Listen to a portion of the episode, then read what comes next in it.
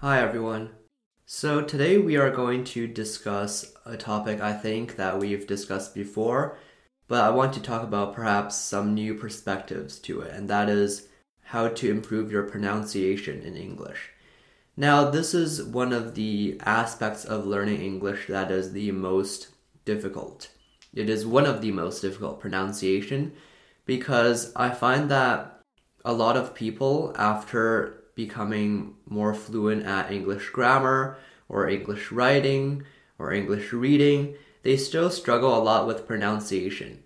When they're coming from a, uh, a different language, for example, if your mother language or originally if you know Chinese and you try to learn English, the main obstacle I think that most people have is that they keep a lot of the accents and a lot of the habits of pronunciation that come from Chinese that don't really apply to English.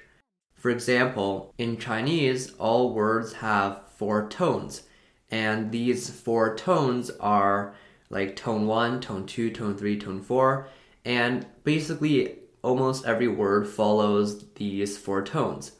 And when a Chinese person tries to learn English, what happens is they try to apply the four tones to uh, different words in English, which ends up giving them a sort of Chinese accent. And this also applies to other elements of speech like consonants and vowels. For example, they learn a lot about how certain letters are pronounced in Chinese and they try to apply it to English. So that's I think that the the main trap that most people fall into is that they carry over the speaking habits of their mother tongue, of their like native language, and try to apply it to a new language.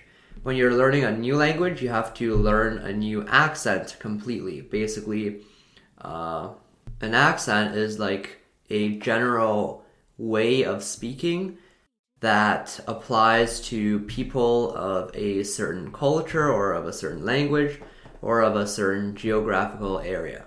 So, for example, a British accent has several distinctive features. For example, British people don't tend to pronounce the R at the end of words.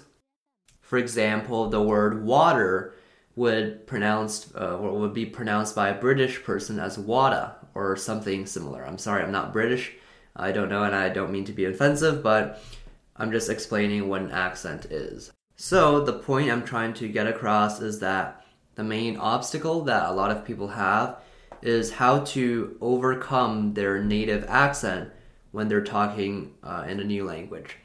And I haven't really had to um, get over this obstacle myself since I I'm guessing like I haven't really fully developed a Chinese accent when I was learning English. So I'm guessing like those speaking habits, those tones haven't really been embedded in me, uh, for lack of a better word.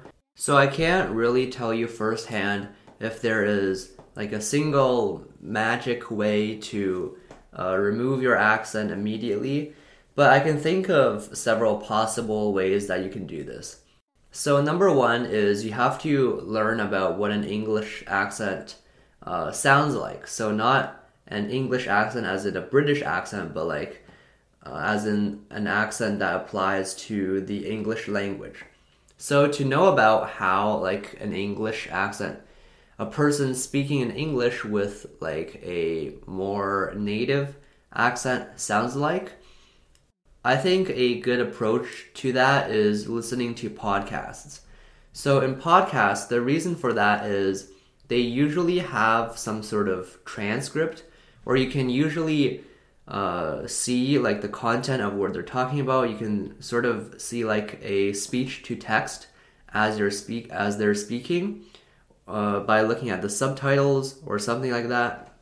And another thing is that people in podcasts tend to speak very clearly, and assuming that they are a native English speaker, they tend to speak with a more accurate accent.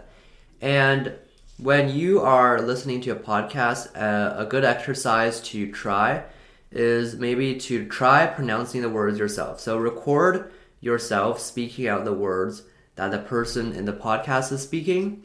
And then afterwards, when you're listening to the recording, you can basically note the difference between your pronunciation and the pronunciation of the person in the podcast. That really provides like a noticeable contrast between the way you speak and the way they speak. And you know, you can focus on one word at a time.